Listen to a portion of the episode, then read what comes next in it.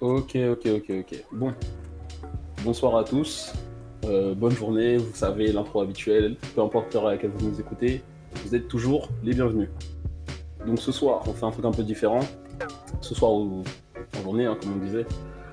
Euh, Aujourd'hui, on va parler philosophie.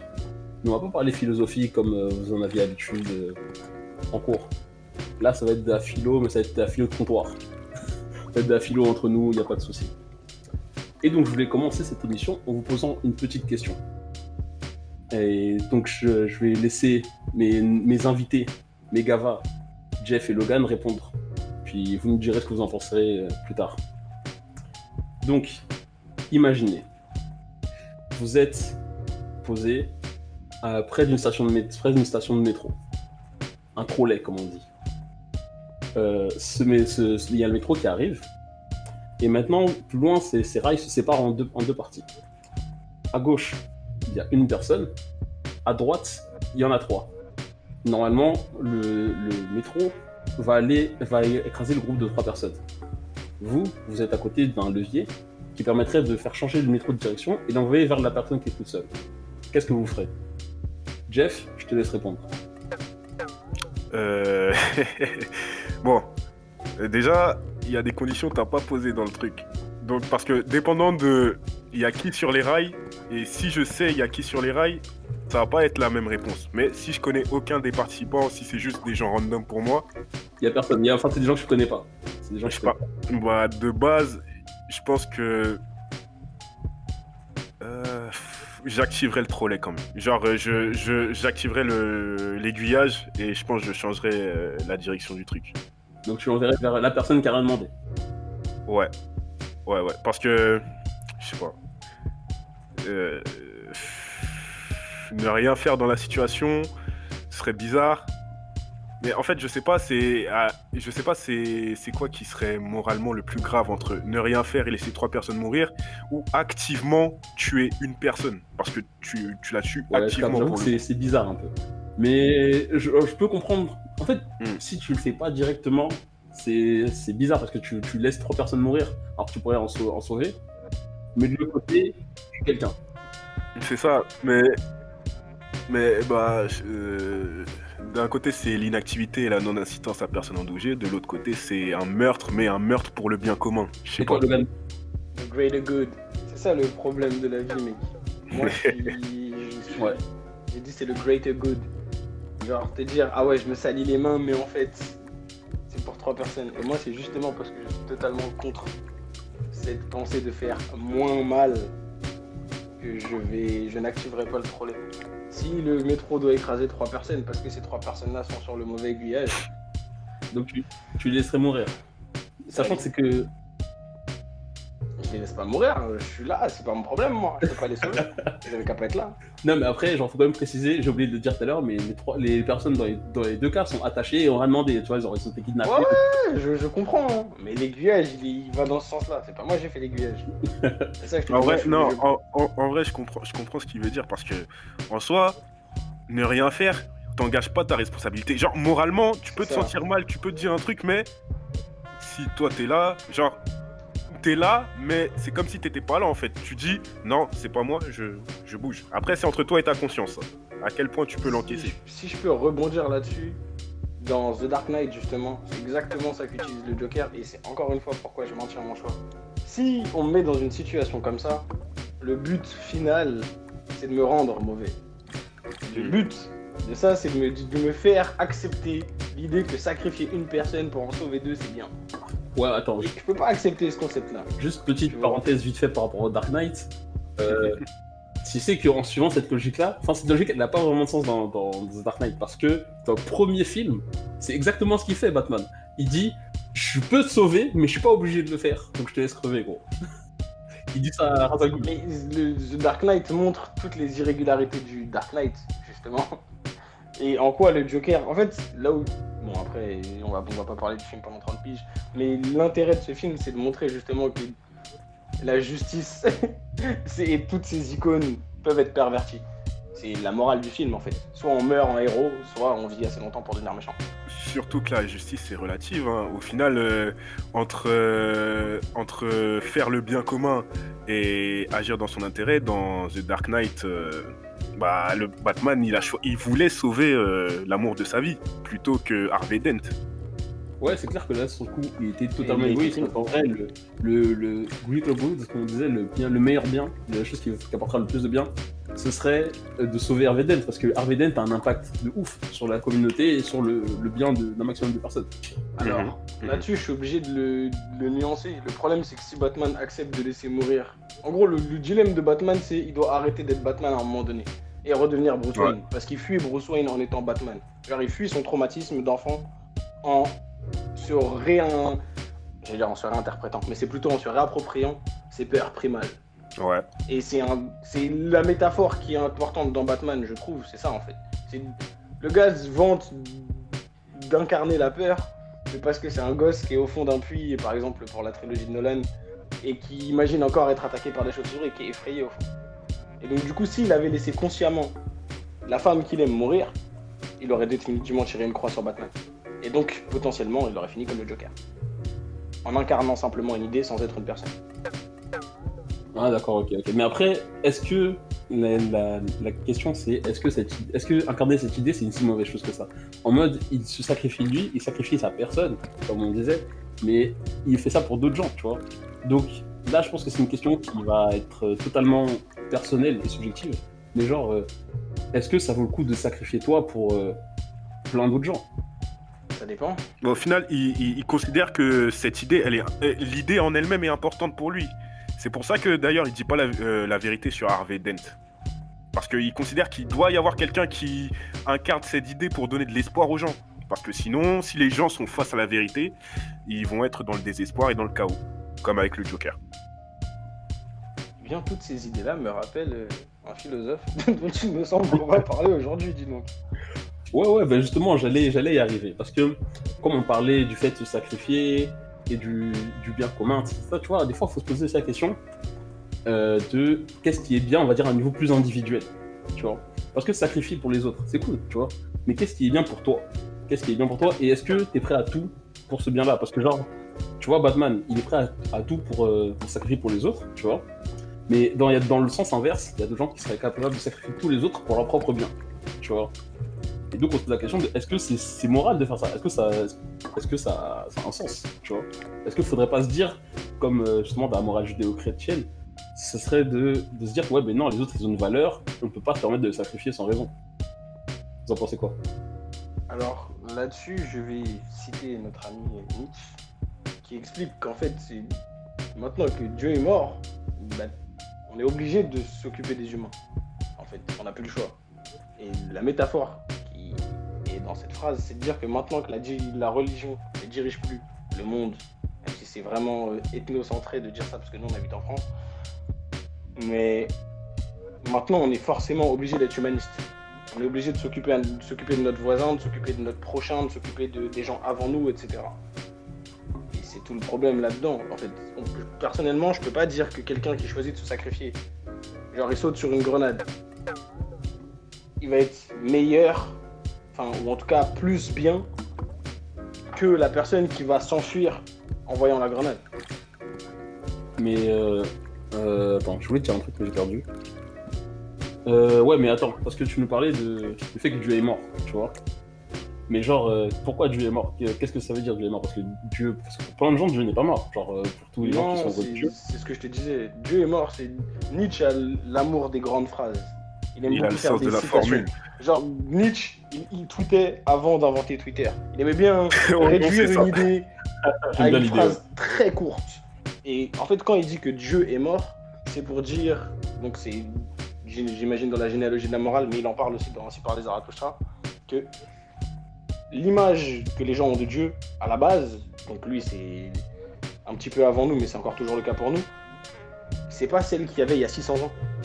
Ça veut dire qu'il y a vraiment des gens qui, avant, entre guillemets, qu'on découvre des choses qui pour nous sont de l'ordre du béaba, donc euh, la gravité toutes ces choses-là, bah, les gens étaient vraiment obligés de suivre à la lettre ce qui était dit par Dieu, et je mets des grandes guillemets dans, quand je dis Dieu, quand on sait tous les crimes qui ont été faits au nom de la religion.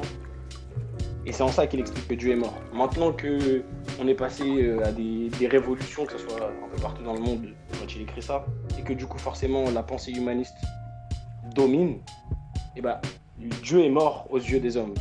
Ça veut pas dire que les croyants ou la religion n'existent plus. Ça veut juste dire que à l'époque où on expliquait aux gens que Dieu faisait se lever et se coucher le soleil, maintenant les gens comprennent que oui, même si tu crois en Dieu, tu sais que Dieu, au fond de l'histoire, fait se lever et se coucher le soleil.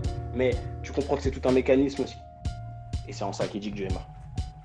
C'est comme quand, c'est comme un tour de magie en fait. Genre quand je t'explique la solution d'un tour de magie, le tour de magie il est mort. Ouais, je vois ce que tu veux dire. Ouais, c'est intéressant. C'est intéressant comme manière de voir les choses, tu vois. Après, tu vois, cette, phrase de Dieu est mort, c'est aussi utilisé par euh, beaucoup d'autres gens qui n'ont pas forcément cette, cette vision-là, tu vois. Quand ils disent euh, Dieu est mort, pour eux, c'est juste que il y a plus ou moins qui, qui ça justifie une vision Dis les athéiste. termes, tu dis d'autres gens. Dis les gens de droite. Dis l'extrême droite. Non, j'allais y arriver parce que je pense que c'est pas Dieu est mort qui est vraiment le centre de la pensée de l'extrême droite, tu vois. C'est plutôt sur la vision de Nietzsche. Si on doit, si on doit parler de Nietzsche et de son- sa relation avec l'extrême droite, ce serait plutôt basé sur la logique de la morale des forts et des faibles et le concept, Et la, vi- et la vision du surhomme. ouais, le concept du surhomme aussi appelé Ubermensch dans le, dans le, Übermensch dans le livre original. Übermensch Donc, Nos amis en qui mangent bref. des saucisses le matin. En bref, bref, bref, bref. euh, le concept euh, du surhomme. Logan, tu peux nous, résumer en vite fait ou pas? Alors, en vite fait, c'est assez dur parce que, encore une fois, c'est ce que dit Nietzsche, il fait des termes valises. Quand il parle de surhomme, en fait, il parle pas des humains. Il dit pas qu'un humain peut être un surhomme, en fait. Il dit juste que c'est un idéal. En gros, l'homme tend entre le singe et le surhomme. Le surhomme, ça serait quelqu'un, c'est ses guts dans Berserk, le surhomme. Un mec qui a internalisé le fait que la vie c'est dur, ce qui ne te tue pas te rend plus fort, que oui, effectivement, euh, la tristesse, la douleur, blablabla, ça rentre en compte, mais que en fait, au final, c'est surmonter tout ça qui te permet d'acquérir de nouvelles compétences, etc. C'est ça la vision du surhomme, en gros, pour Nietzsche. Quelqu'un qui utilise sa volonté de puissance, son essence de vie. Le fait, pour Nietzsche, être vivant, c'est vouloir. Être un surhomme, c'est avoir le courage, je mets des grimets là-dessus, de faire tout ce qu'on veut, mais avec la conséquence qui va avec. Et c'est ce dernier point qui dérange l'extrême droite.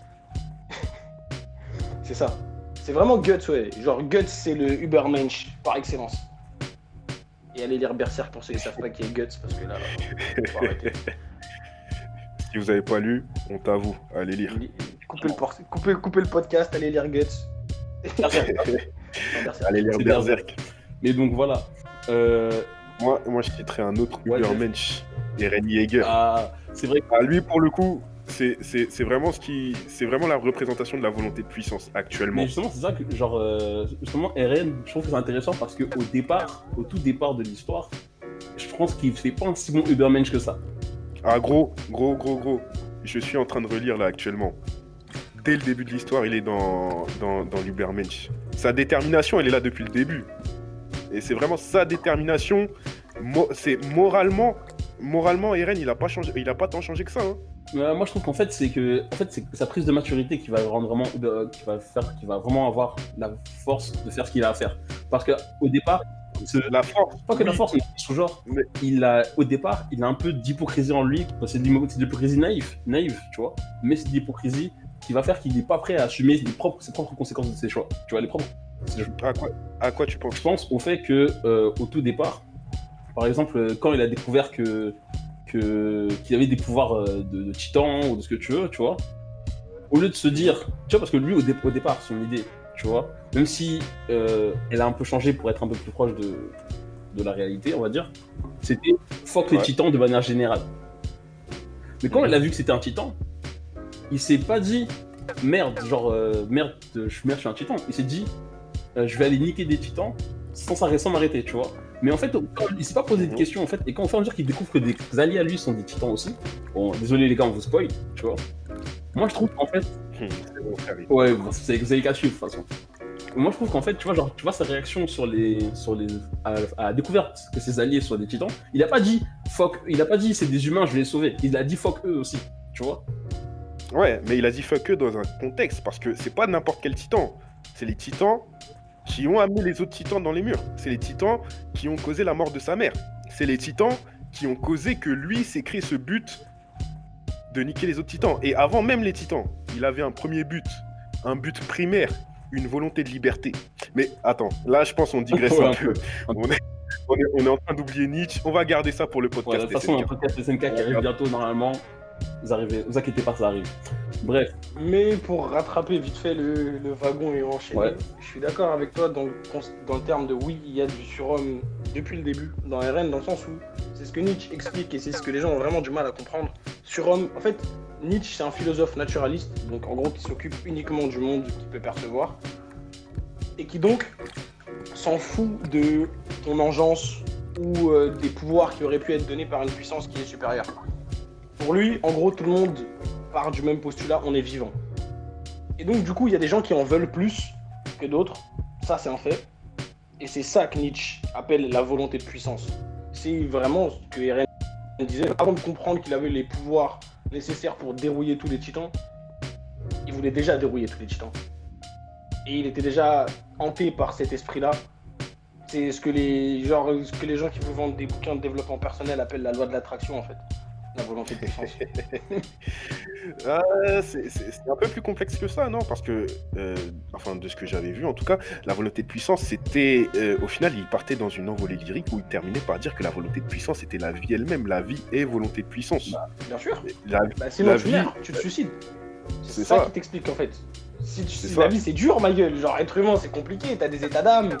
Tu vois, genre, ouais, mais justement, c'est ça qui est marrant. quand tu deviens adulte, tu te rends compte que ta vie sert à rien, tous ces trucs là, tu vois ce que Ouais, mais justement, c'est ça qui est marrant parce qu'en Mm. fait, si tu suis Nietzsche, à un moment, justement, par rapport à de puissance, il fait une, euh, une comparaison. Il dit quoi? Il dit euh, le lion va pas, en- enfin, le lion va manger la gazelle. Le lion va pas s'en vouloir d'avoir mangé la gazelle. La gazelle va pas, va pas vouloir au lion de l'avoir mangé. En fait, il fait une sorte d'appel à la- à nature. Il fait un appel à la nature en mode c'est la loi de la nature, c'est comme ça qu'on est tous, et c'est comme ça qu'on doit vivre. Parce que c'est les lois de la, nature. En mode, euh, c'est un, une fin de tout en fait. Tu vois, les lois de la nature, tu peux rien mettre par-dessus. Et en fait, je trouve que cette logique, elle marche pas en fait. Parce que, euh, en tant que, en tant qu'humain, notre, euh, notre, on va pas dire notre principe, mais ce qu'on a, ce qu'on fait à travers l'histoire, c'est qu'on s'extirpe des lois de la nature, qui fait que maintenant on a des durées de vie plus longues, qu'on vit dans des sociétés de plus en plus grandes et complexes.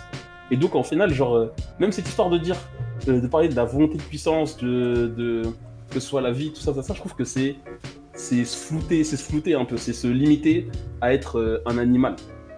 Après, est-ce que c'est vraiment ce qu'on fait aussi? Parce que on, acquiert des connaissances techniques, on acquiert des, bah, on a acquéri des connaissances techniques, on s'est, on s'est, en tant qu'humain, je parle là en tant qu'humain, nous tous, on, s'est répandu dans le monde, on est devenu ce qu'on pourrait appeler l'espèce dominante sur Terre.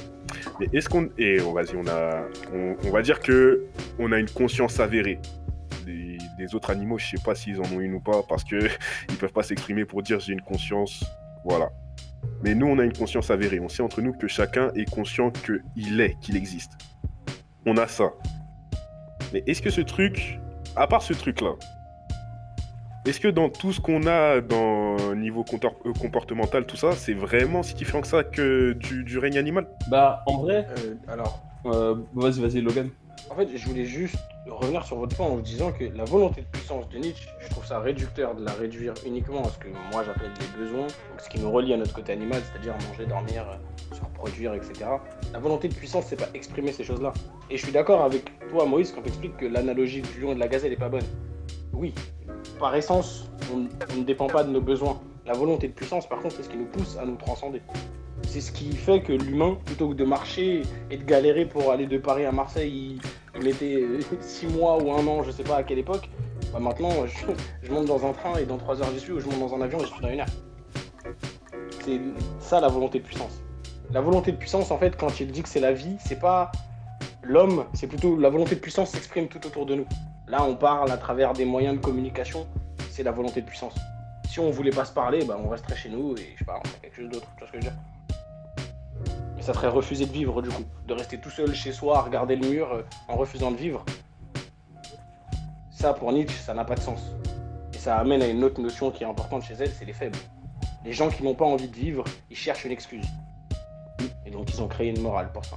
Ouais, bah après, bon, pour, euh, pour expliquer rapidement ce point-là sur, sur les faibles, donc selon Nietzsche, il y, a deux, y a la morale des forts et des faibles.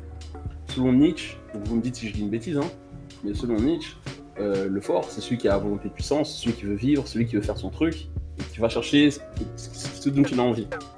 Et pour lui, quelqu'un qui, fait ça est automatiquement, entre guillemets, dans le vrai. Il fait ce qu'un humain doit faire. Tu vois, ce qu'un vrai humain doit faire.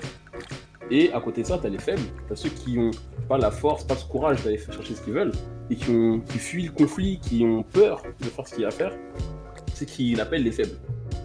Et pour lui, euh, la morale judéo-chrétienne, donc qui pousse à, faire que les forts protègent les faibles, qu'il faut tendre l'autre joue, qu'il faut, euh, qu'il faut, euh, faire ça? Qu'il bah, qu'il faut, en fait, qui, pro, qui promet, qui, qui promet une euh, protection de tout le monde et que tout le monde vive ensemble et qu'il n'y ait pas de conflit interne. C'est un peu l'idée. Euh, pour Nietzsche, c'est quelque chose qui est faux. C'est quelque chose qui n'a pas de sens. C'est quelque chose qui est faux parce que la critique que fait Nietzsche, là-dessus, je rebondis, Ouais. c'est qu'il y a une promesse derrière ça. C'est pas genre, si pour Nietzsche, en gros, la religion c'était soyez bon, point, il s'en foutrait. Le problème, c'est qu'on dit soyez bon, vous serez récompensé après, là, plus tard.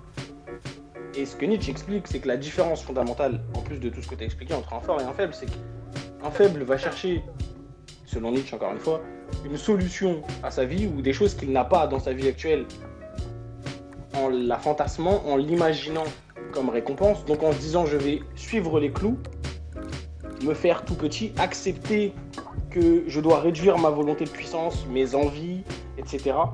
pour être quelqu'un de bien, selon une morale qui n'est pas celle qu'on m'a inculquée et que j'accepte ou non, alors que quelqu'un de fort, encore une fois selon Nietzsche, va exprimer sa volonté de puissance pour créer ce que Nietzsche appelle la vie idéale, c'est-à-dire celle qu'il voudrait vivre en boucle. Il n'a pas besoin d'après-vie parce que sa vie lui suffit. Et encore une fois, c'est selon Nietzsche. Je ne dis pas que l'une ou l'autre de ces morales est bonne ou pas. J'espère ne pas avoir biaisé Et maintenant, Et le en truc, c'est que Nietzsche ne, ce que Nietzsche ne dit pas, for- enfin, ce que Nietzsche a dit à un moment, c'est que, euh, selon lui, la, la morale des forts elle est justifiée parce que donc euh, il fait ce que la vie demande, tu vois. Mais ce qu'il oublie de dire, ce qu'il oublie de dire, enfin non, il en, il en parle très vite fait, c'est que la morale des forts n'implique pas d'écraser les faibles. Mais il ne parle pas du cas où le fort veut ou doit écraser son, le faible pour exprimer sa, exprimer sa, sa, sa morale, sa puissance, sa volonté de puissance.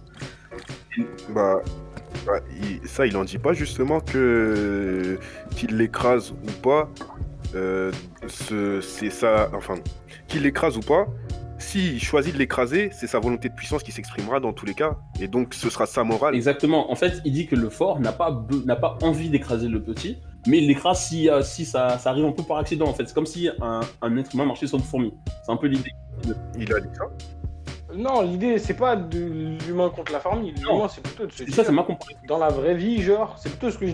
bon, en Non. fait, ce que j'aime bien chez Nietzsche, et c'est Non, je disais juste que ça, c'est ma comparaison de l'humain et la fourmi. Mais en fait, l'idée principale, c'est que le fort fait sa vie. Et que s'il y a un, un faible sur sa route, c'est pas son souci en fait. S'il l'écrase, c'est par accident. C'est pour ça que l'idée euh, humain et pas. c'est pas par accident, c'est parce que le faible ne veut pas vivre sa vie, justement. Bah, Le- le- Ou fait, parce pour- que le fort Nietzsche-. Vas-y, non, vas-y, Logan. En fait, c'est parce que pour Nietzsche, il définit les gens qui ne veulent pas vivre la vie, qui ne veulent pas exprimer leur volonté de puissance, comme des faibles. Parce que dans le fond, ça ne supprime pas leur volonté de puissance. C'est juste qu'ils n'ont pas le courage, entre guillemets, de l'exprimer. Et donc, du coup, pour Nietzsche, si quelqu'un de fort exprime sa volonté de puissance et qu'un faible n'a pas la volonté nécessaire de, se- entre guillemets, de se défendre, au bout d'un moment, pour Nietzsche, il, il dit que c'est la vie, en fait, qui vaut ça. C'est- la vie, c'est les règles de la vie. En fait, même si t'es religieux. Genre, les, les- les gens religieux ont accepté de mourir pour leur foi face aux envahisseurs et en série X, Y, Z, je m'en fous. Tu vois ce que je veux dire? Nietzsche dit aux gens, bah, entre guillemets, ok, vous avez choisi de, de sacrifier cette vie-là pour la prochaine, bah, c'est votre dos, en fait. Ouais, mais en fait, je trouve que dans comment tu t'exprimes, déjà, je trouve que tu idéalises un peu Nietzsche, tu vois, par rapport à ce qui est, par rapport à ce qu'il dit. Peut-être que c'est moi qui ai tort, ou c'est moi qui ai mal appris. Mais de ce que j'ai compris, moi, pour moi, je trouve qu'il idéalise un peu Nietzsche. Parce qu'en fait, comment moi j'ai compris, en tout cas, ce qu'il ce, ce qu'il racontait, c'était que le fort n'avait pas d'intérêt pour le faible, de manière générale, tu vois. Il n'y a pas d'intérêt pour le faible, le fort Oui? ne faisait que sa vie. Et donc, c'est pour ça que je te donne l'exemple de, de, qui parce qu'en fait, si jamais il doit se retrouver face à un faible, bon, c'est la faute du faible si tu veux, il peut mettre, tu peux mettre la faute sur le faible, mais un, fort se trouve face à un faible, et sachant que le mot fort, il est très très large, hein. c'est-à-dire que fort, ça peut juste être que moi, personnellement, physiquement, je suis, grand, je suis musclé, tout ce que tu veux, et toi, physiquement, t'as pas de niveau, et t'as pas de manière de te défendre, bah, si jamais tu te retrouves, mettons, moi, ce que je veux, c'est ta nourriture, c'est ta femme, je sais pas ce que, ce que je veux choper, et que donc toi, t'es sur ma route, t'essaies de te défendre en étant un faible, entre guillemets, tu vas te faire rouler dessus, et puis c'est tout, tu vois. Parce que. Bah non, justement. Bah attends, parce qu'il dit quoi? C'est ça que les, les gens, ils ont créé des arts martiaux pour ça. Oui, mais on parle de. Littéralement, les gens ont créé les arts martiaux pour que les gens qui soient juste plus forts, on va dire par nature, en tout cas dans les gènes, se fassent rouler dessus par des mecs qui, techniquement parlant, bah, leur roulent dessus. Ouais, mais attends, là, Et le concept même des humains, ils ont trouvé ça il y a pas eu les arts martiaux, tout ce que tu veux, mais moi, ce que j'essaie de, de dire, en fait, c'est que, en fait, à un moment, il en parle. On va dire que le mec qui va. Le mec, il est soit un fort mentalement, entre guillemets, mais qui n'est pas la force physique, tu vois. Donc, il serait dé- considéré comme un fort pour Nietzsche. Mais le problème, c'est qu'il y a des fois, genre, t'as pas ce qu'il faut pour te défendre, tu vois. T'as pas ce qu'il faut pour te défendre de, de- de l'envahisseur, de l'attaquant. Pour Nietzsche, c'est tout à fait normal, c'est pas un souci, tu vois. Et moi, je trouve que là, il y a un problème.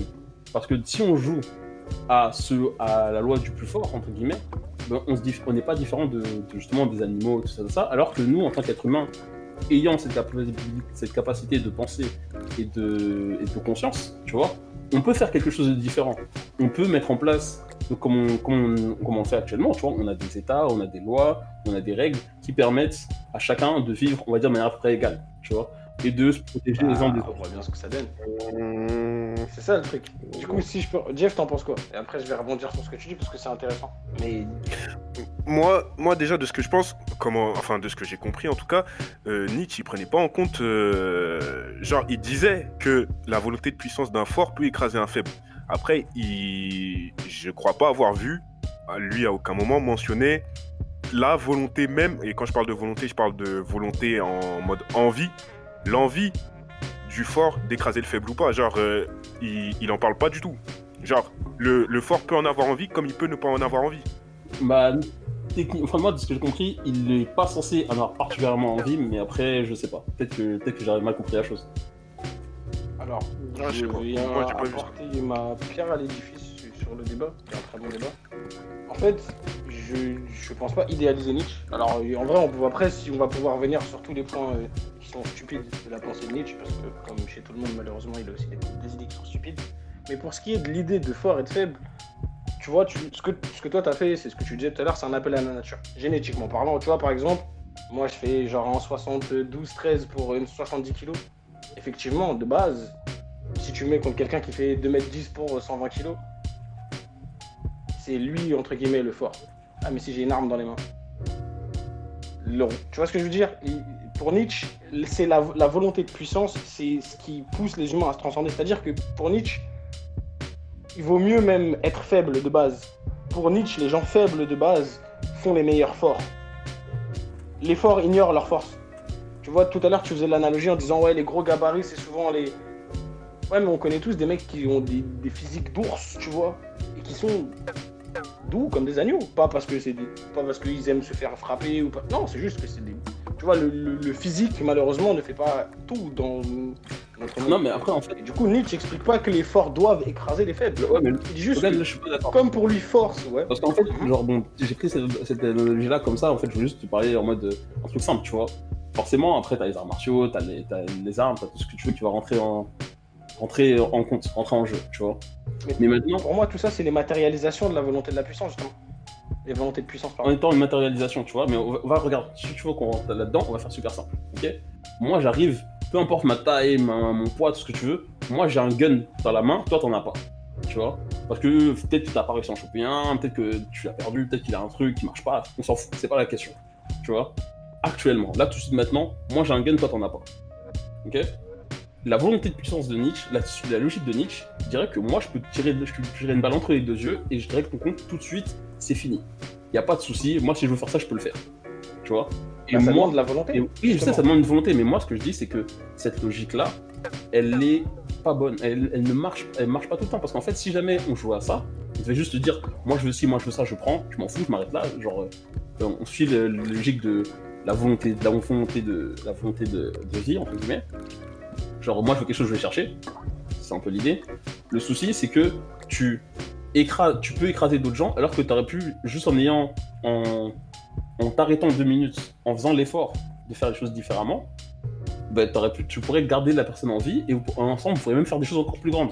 Tu vois Bah, Nietzsche, il dit pas, Nietzsche, il dit pas tue les faibles. Hein. Non, il dit pas tu Il dit juste les forts sont forts, les faibles sont faibles.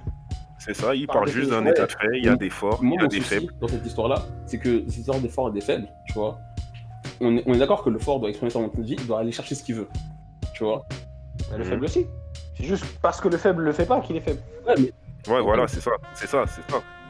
Et d'ailleurs, euh, quand il parle de force et de faiblesse, à chaque fois, j'ai l'impression qu'il en parle moralement surtout. Parce que là, tu utilises des cas extrêmement concrets où il y a un gars avec un gun, il y a un gars, il est, il y a un gars, il est stock, il y a un gars, il doit frapper un autre gars, il y a un gars, il connaît les martiaux, tout ça. Mais moi, je parle, j'ai l'impression qu'il parle vraiment que de force morale.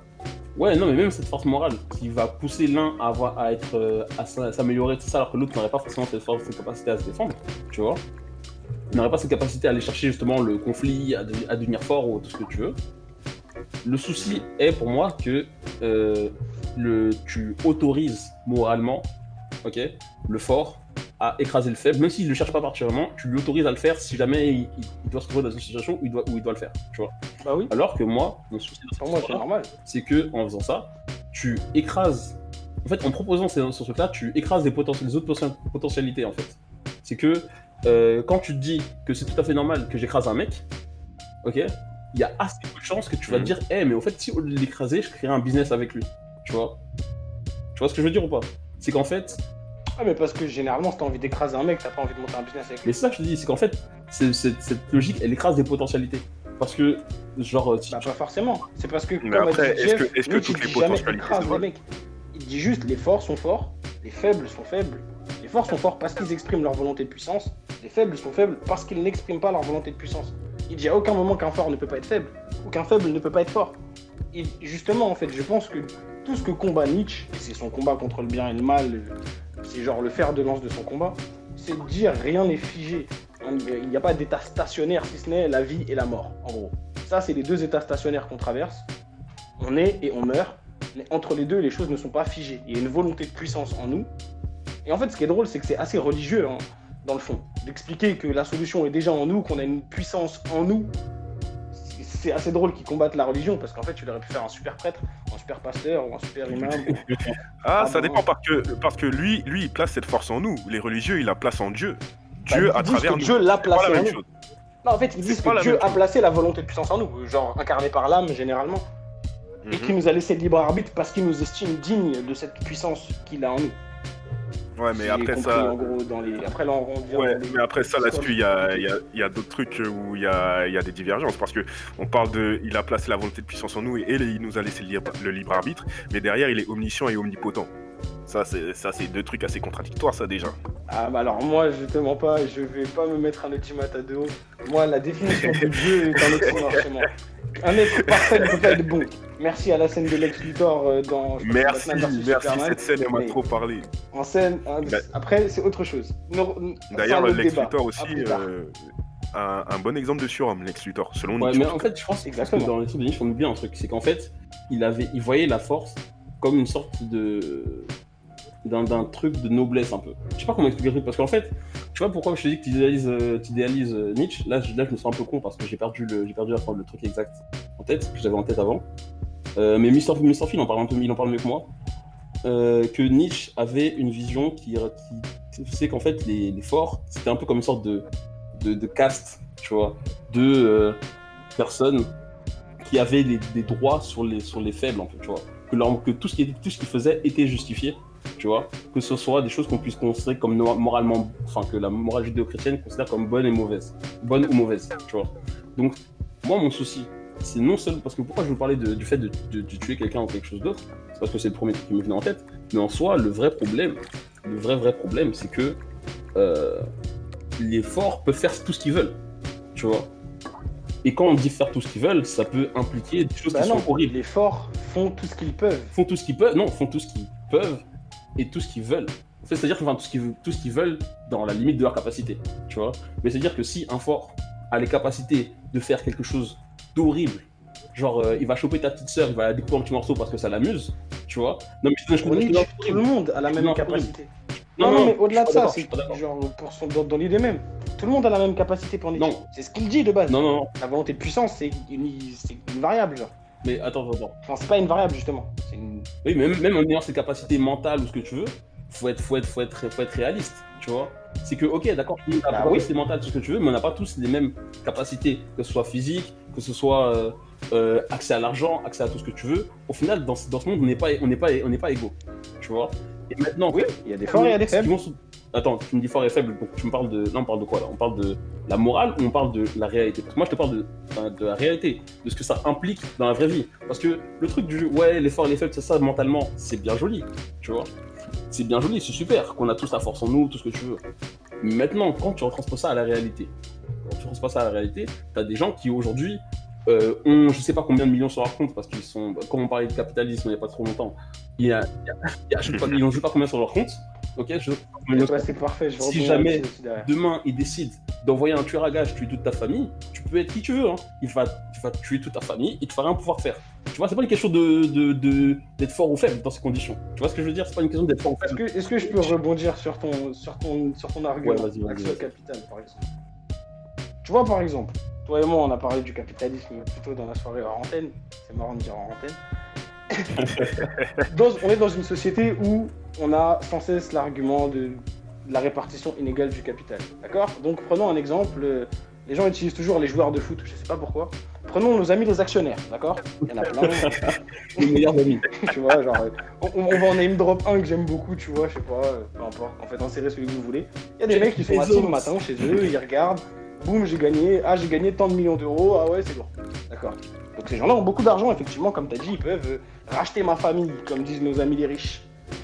Et à côté de ça, je connais des gens, ou même j'ai entendu des histoires, euh, j'ai un ami pauvre, comme disent nos amis de droite maintenant, qui se lève le matin à 5h du mat, premier RER, qui derrière enchaîne une grosse journée de travail, et je ne vais pas stigmatiser aucun travail parce que je suis pas là pour ça, et qui ensuite rentre le soir, éduque des enfants, et bis repetita, pour 5 ou 6 semaines de vacances euh, de temps en temps.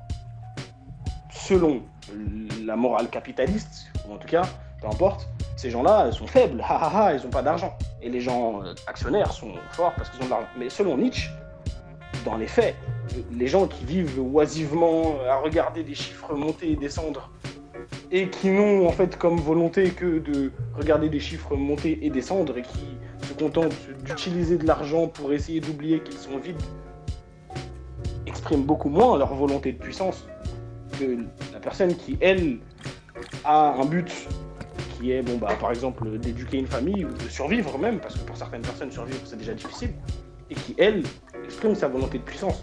Alors que, et là on arrive dans une autre question, il y a tout un système qui est des fois étatique, comme en France, ou capitaliste, pour un système un peu plus vaste, qui met des bâtons dans les roues à tout un pan de la population pour qu'une minorité puisse jouir de ses privilèges d'être la minorité.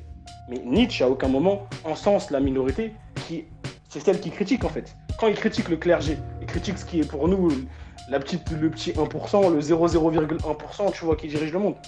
C'est cela que Nietzsche critique. Ouais. En disant, parce qu'ils ont installé une morale de faible, eux, les faibles, ils arrivent à vivre en étant faibles et en jouissant de leur privilège d'être faibles, en stigmatisant les gens forts. Ouais, mais ça, c'est trop simple en fait. Parce que, donc je, suis- je suis d'accord avec toi, tout ce que tu as dit par rapport à, à comment le capitalisme il fout un peu la merde et tout. Mais c'est trop simple en fait. Parce que parmi ces gens qui sont super riches, tu vois, qui sont super riches, qui font partie des gens qui ont tellement d'argent que s'ils veulent demain, ils rachètent tous les, tout, pratiquement toi, toute ta famille et tous les gens que tu n'as jamais connus dans ta vie, tu vois. Mais ils sont pas forcément faibles. Il y a des chances qu'ils soient aussi des gens forts, tu vois. Et donc, moi, c'est pour ça que je te dis que j'ai un souci avec la morale de Nietzsche. C'est parce que ces gens forts peuvent faire ce qu'ils veulent d'autres gens qui sont entre guillemets forts ou faibles, ce que tu veux, sans aucun, sans aucun risque presque, tu vois. Parce qu'ils sont déjà. Que ça, dans- la faute de ce que Nietzsche critique. Comment ça, c'est la faute de ce que Nietzsche cri- critique? Euh, Alors, Nietzsche, le, le monde que Nietzsche imagine, le monde du Übermensch, on ne l'a jamais atteint. On est toujours en plein, en plein monde, on va dire, euh, de manière centrée euh, sur la pensée occidentale, donc découlant du système judéo-chrétien et maintenant du système capitaliste. Et du coup, on est toujours dans une moraline de faible, dans la morale des faibles de Nietzsche. On est en plein dedans.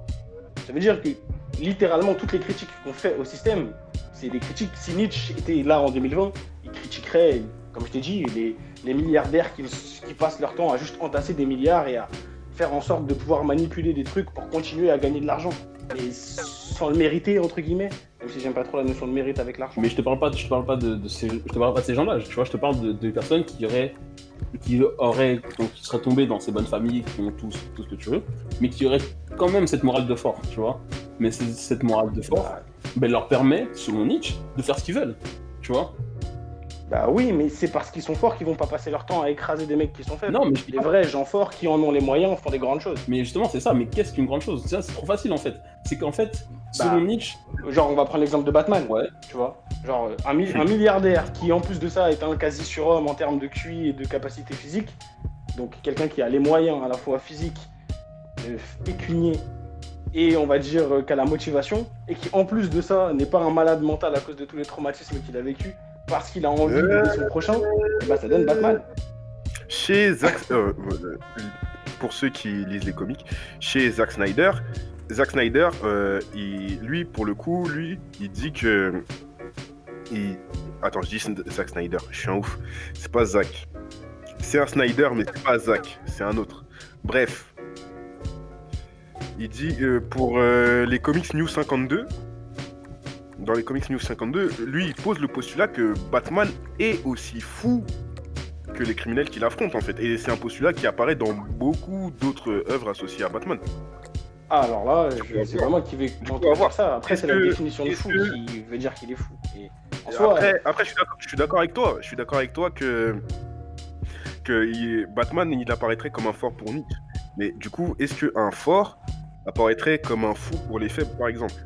Bah oui, Dans- c'est tout, en fait c'est toute l'idée de la morale des faibles, de faire passer les gens forts pour fous. ben, justement, je suis pas. parce qu'ils ne rentrent pas dans la norme. Il y a plus de gens faibles que de gens forts. Il y a plus, en fait, mais c'est normal. La paresse, c'est un des péchés capitaux. Et la paresse définie comme le péché capital, en fait, c'est l'apathie ou l'appétit. Généralement, ça dépend de la définition. C'est dire c'est la paresse mentale. Les gens n'ont pas envie de réfléchir. Les gens n'ont pas envie d'exprimer leur volonté de puissance. Les gens ont envie que tout soit prêt devant eux et qu'on leur dise oui. C'est la caverne de Platon aussi, par exemple. Nietzsche critique ça. Ça saoule Nietzsche, ça. Le fait que les gens soient n'utilisent pas leur cerveau, n'utilisent pas ce qu'ils ont devant eux. Ouais, mais en fait, tu vois, juste pour revenir vite fait en arrière, pourquoi je te dis que ça, que ça marche pas? Parce que, tu vois, tu parlais, tu disais que le mec fort fait des grandes choses, tu vois. Mais Non, je t'ai dit que le mec fort, comme qui a tous les moyens, Ouais. tu décrivais pour un gosse de riche, blablabla, né dans la bonne famille, bah, effectivement, si tu mets quelqu'un qui a la morale de fort, comme dit dans ce que dit Nietzsche, donc quelqu'un qui veut juste exprimer sa volonté de puissance, pour moi, c'est faible, c'est bas de s'en prendre à quelqu'un qui est plus faible que toi. De profiter des avantages que Ouais, tu as pour écraser quelqu'un, ça- c'est pas fort, c'est stupide, c'est bas. Ah non, ça, là t'es totalement dans la, là t'es totalement dans la morale judéo-chrétienne justement. merci, c'est ce que j'allais dire. Là, là pour le coup, t'es totalement dans la morale judéo-chrétienne en fait. Parce que Nietzsche, disait quoi? Nietzsche il disait quoi? Il disait la morale judéo-chrétienne elle nous a été imposée par des gens qui ne voulaient pas se faire écraser tout simplement.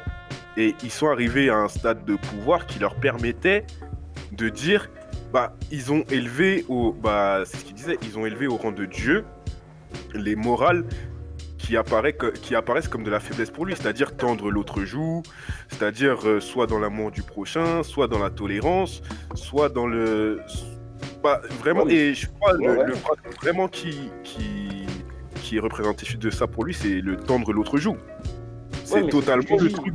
C'est pas ce que je prône du tout. Je suis juste en train de dire que quelqu'un qui a les moyens et qui est fort va chercher d'autres gens forts. Pas forcément. Exactement. Bah si, Pas il est forcément. fort, si. La, la force, euh, justement, la force, la force, elle part du principe. La force, c'est juste un état de fait. Sa volonté de puissance, c'est je veux faire un truc, je vais le faire. Après, s'il veut écraser un faible, il va l'écraser. Voilà, c'est ce que Oui, je mais il n'y aura pas d'intérêt. Non, mais voilà, c'est fait. En fait, il y aura. Ça serait juste. En fait, c'est au-delà de ça, il n'y a pas de bon ou de mauvais dans mon. Enfin, il n'y a pas de bien ou de mal dans ce que je dis. Ça serait juste mauvais. Si tu, si je sais que quelqu'un est plus faible que moi, peu importe le domaine, l'affronter, ça, ça va rien m'apporter. Bah, je sais pas, peut-être t'as peut-être t'as d'autres intérêts à avoir en- à le faire disparaître. Ça, on sait Oui, pas. mais ça, hein, ça serait, des, ça, serait, ça serait des choses qui seraient de l'ordre, justement, ça c'est des trucs qui ont été intégrés par les humains. C'est-à-dire que quelqu'un qui veut progresser, il se frotte à des gens qui sont plus forts que lui. C'est pour ça qu'il y a des sports professionnels, c'est pour ça que, bah, je sais pas, tu prends peu importe le domaine, plus, plus tu montes dans le domaine, moins il y a de gens. Parce que bah, au final, les- on veut savoir qui est le premier, quoi. Ouais, mais toi, tu vois, en fait, déjà. Tu joues à genre Usain Bolt, s'il sort pas le matin chez lui pour courir contre son voisin, il s'en fout. Il sait qu'il va plus vite que lui. Par contre, il va se mettre contre les, 10, les 7 autres mecs les plus rapides de la planète et il essaye de voir. Ouais, mais maintenant, tu vois, déjà, premièrement, avant de commencer, je tiens à remercier Jeff parce que c'est exactement l'idée que j'essaie d'exprimer depuis tout à l'heure. c'est que euh, le, le fort fait ce qu'il veut. Tu vois, c'est le principe même, c'est qu'il exprime sa mentalité de vie en faisant ce qu'il veut et en essayant peut-être de s'améliorer, d'atteindre un objectif qui, est, qui peut lui être propre, tu vois. Mais le souci, cet objectif-là, c'est que ça peut être tout et n'importe quoi. Et donc là, bah non, bah si. chez Nietzsche, c'est le Ubermensch. Après- c'est ça l'objectif chez oui, Nietzsche. mais- C'est ça qu'on parlait à la base. Bah le si, Superman, c'est d'essayer d'être le meilleur, ou c'est- en tout cas d'essayer de t'améliorer, Non, c'est bah, c'est de vivre une vie que tu pourrais vivre en boucle. Oui, mais voilà. Mais si ça ton plaisir dans la vie, si ton plaisir dans la vie, je te pose la question très honnêtement, si ton plaisir dans la vie, c'est de voir du sang dans, sur, le, sur les murs, pourquoi tu le ferais pas Si c'est ça ton plaisir dans la vie. Et ça que je suis en train de te dire. Parce qu'en fait, ce truc-là, il te permet de faire tout ce que tu veux, ok, sympa. Mais si ton truc, c'est un truc qui implique de faire du mal à d'autres gens, ce que tu veux, tu vois, moi, moi personnellement, je te donne ça en tant que de ma vision donc, euh, de la moralité chrétienne, hein, comme on avait dit, tu vois, ben Nietzsche, il le cautionne. C'est ça que je suis en train de te dire. Mais non, parce que Nietzsche ne, ne- ne- ne cautionne pas l'idée de bien et de mal. Non, mais C'est- on, on- en fait, non. bon, ce qui est très bien, c'est qu'on parle de toutes les notions de Nietzsche. Mais Nietzsche dit de base, Dieu est mort, blablabla. Tout ça, c'est pour dire que le bien et le mal n'existent pas. Il y, a- il y a des choses qui, selon les situations, sont bonnes et ou mauvaises. C'est-à-dire que Ouais. tuer quelqu'un pour quelqu'un qui est dans la morale judéo-chrétienne, c'est mal. Pour Nietzsche, tuer quelqu'un pour se défendre, bah, c'est une bonne chose. Tuer quelqu'un par plaisir, c'en est une mauvaise. C'est ce qu'exprime Nietzsche.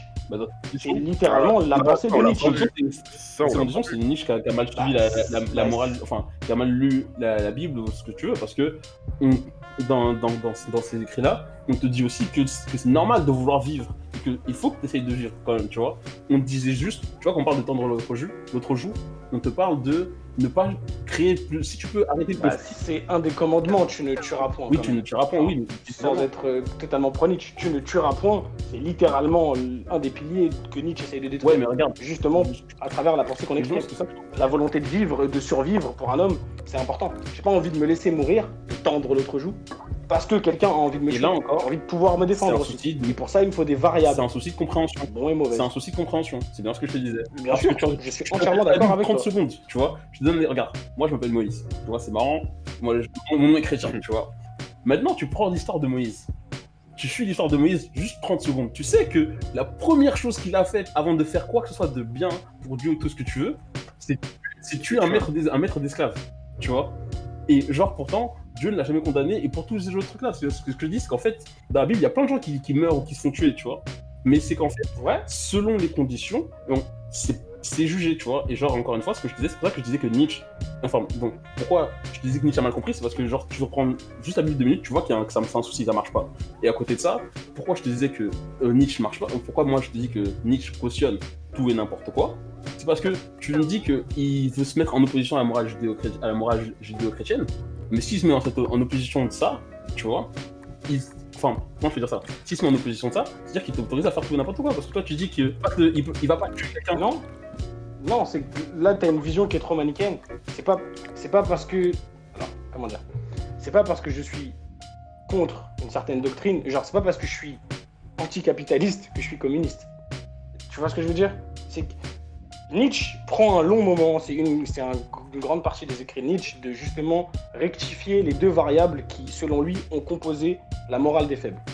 Genre tout le vice des faibles pour Nietzsche a été de changer les choses qui sont bonnes ou mauvaises selon les situations en des constantes qui sont le bien et le mal. Qui, qui seraient dirigées par quelque chose qui est extérieur à notre monde, donc forcément, les choses qui sont bien sont bien par nature, entre guillemets, ou mal par nature. Sauf que Nietzsche explique que bah, dans les faits, si je tue quelqu'un là, je vais pas me faire foudroyer en fait. Donc, non, il s'agirait peut-être pour les hommes, maintenant qu'on a compris que oui, bah non, Dieu ne fait pas tomber la foudre à au bon désir sur les gens, que c'est un petit peu plus complexe que ça. Un- Même quand tu es croyant, tu sais que c'est un plus complexe que des, des écrits, que bah, malheureusement c'est des écrits. Dieu peut pas être résumé dans un bouquin. Il faut vivre la foi pour comprendre, t'imagines? Donc, donc, enfin, non pas que je ne comprenne pas la chose, hein, mais je parle plus largement. J'allais me faire traiter de, de, de, de mécréant. Du coup, je finis juste là-dessus. En gros, t'allais souffrir. Mais du coup, je reprends là-dessus, Nietzsche a bien pris le temps de définir, oui, ça ne veut pas dire que parce que le bien et le mal n'existent pas, vous pouvez faire tout ce que vous voulez. Il y a des choses qui sont bonnes ou mauvaises selon les situations. D'ailleurs, L'Ubermensch fait toujours la bonne chose. D'ailleurs, Nietzsche, il était contre le, ni- le nihilisme aussi, contre le nihilisme parce que la morale. de- En fait, il veut la destruction de la morale judéo-chrétienne, mais il, a, il dit que cette destruction n'implique pas l'absence de toute morale en fait. Yes, sir. Du coup, après, euh, attendez, je crois il y a Jérémy qui vient d'arriver. Il veut peut-être ajouter un truc.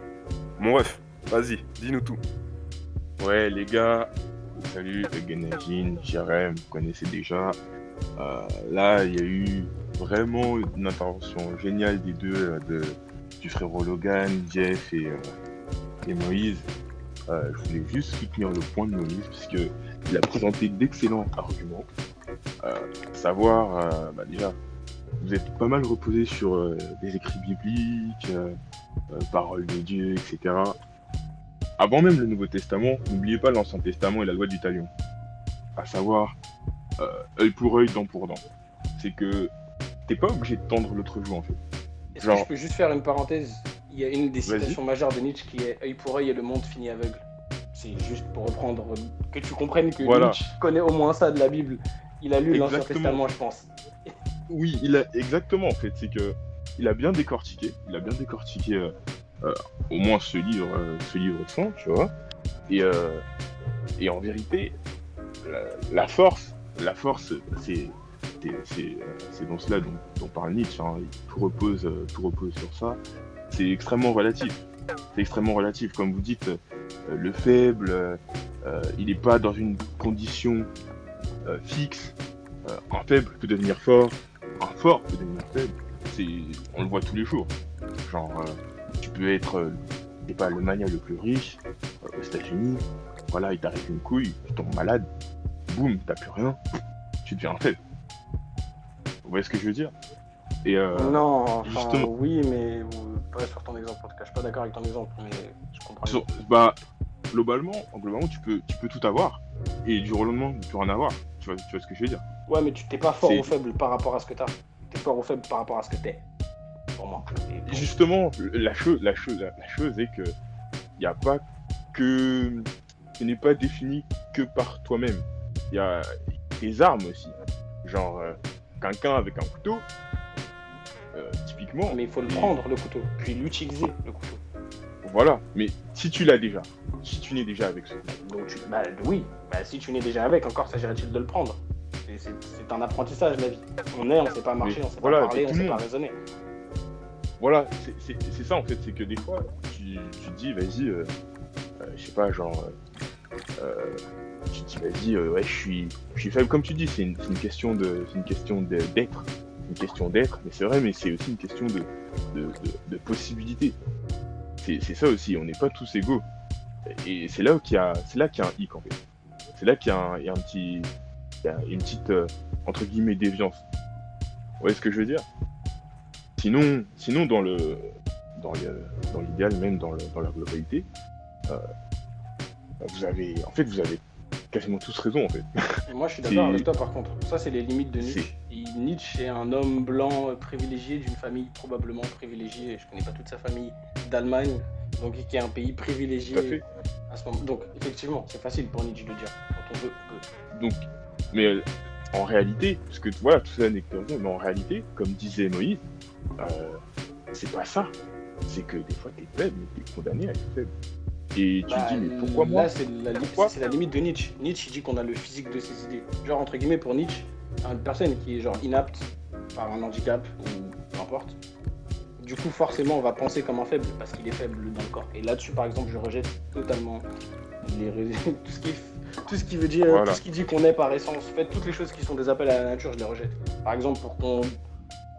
Que depuis tout à l'heure, j'encense Nietzsche, les gens vont me prendre pour Julien Rochdy dans 5 minutes. non, non, non. Il faudra Ah ouais, ouais. Je suis pas du tout d'accord avec ça, par exemple. C'est une critique que beaucoup de gens très sensés font à Nietzsche. C'est vrai que Nietzsche dit que, en gros, comme il est naturaliste, ben, le corps exprime la volonté, entre guillemets. Genre, entre guillemets, les gens qui sont forts et qui dominent physiquement, eh ben, dominent aussi par l'idée. Alors que, bah, malheureusement, ça Pas se du, saurait. pas du tout. Ça se saurait. Euh, Zemmour, par exemple, ça m'étonnerait, ça m'étonnerait que tu le foutes dans une cage face à, face à McGregor, qui, qui puisse dominer qui que ce soit. Dans une cage contre le petit Thaïlandais de 5 ou 6 piges déjà, déjà, tu vas rigoler, je pense. je te jure. je te jure, la suite, la suite, tu vois, c'est c'est là qu'il y, a- aussi effectivement. Bah après lui, il a le physique de ses Et- idées aussi, je te mens pas. Là-dessus, j'ai envie de parler. T'es moi, là-dessus, il ressemble au bossu de Notre-Dame, ma gueule. Bien sûr, à penser comme un con. il est là, Merde, merde, merde. il est là, il fait le mec, bref. En, en tout cas, voilà, c'était pour, euh, ah, pour, euh, pour revenir là-dessus, parce que euh, les écrits bibliques, euh, moi aussi, je, suis, je suis comme Moïse, tu vois. Moi, je m'appelle Jérémie, nous deux, on a des prénoms chrétiens, tu vois. et, et ouais, les je- prénoms, on est ensemble. Après, les gars, je m'appelle Logan et je préfère d'ici à Marvel, donc malheureusement, après. Ah, gros,